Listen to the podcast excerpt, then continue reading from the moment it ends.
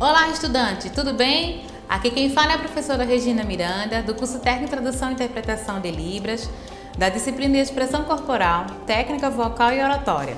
Hoje falaremos sobre a primeira competência desse curso, que é compreender o uso da expressão corporal e facial na tradução e interpretação. Mas antes disso, aproveitando, você que é estudante ou não da rede pública de ensino de Pernambuco, se inscreve no nosso canal do YouTube para ter acesso a mais materiais acesse EducaPE, procure o seu curso na playlist e não se esqueça de linkar para os seus amigos também. É, te convido para juntos estudarmos sobre como trabalharmos as interpretações com as expressões corporal, técnica, vocal e oratória.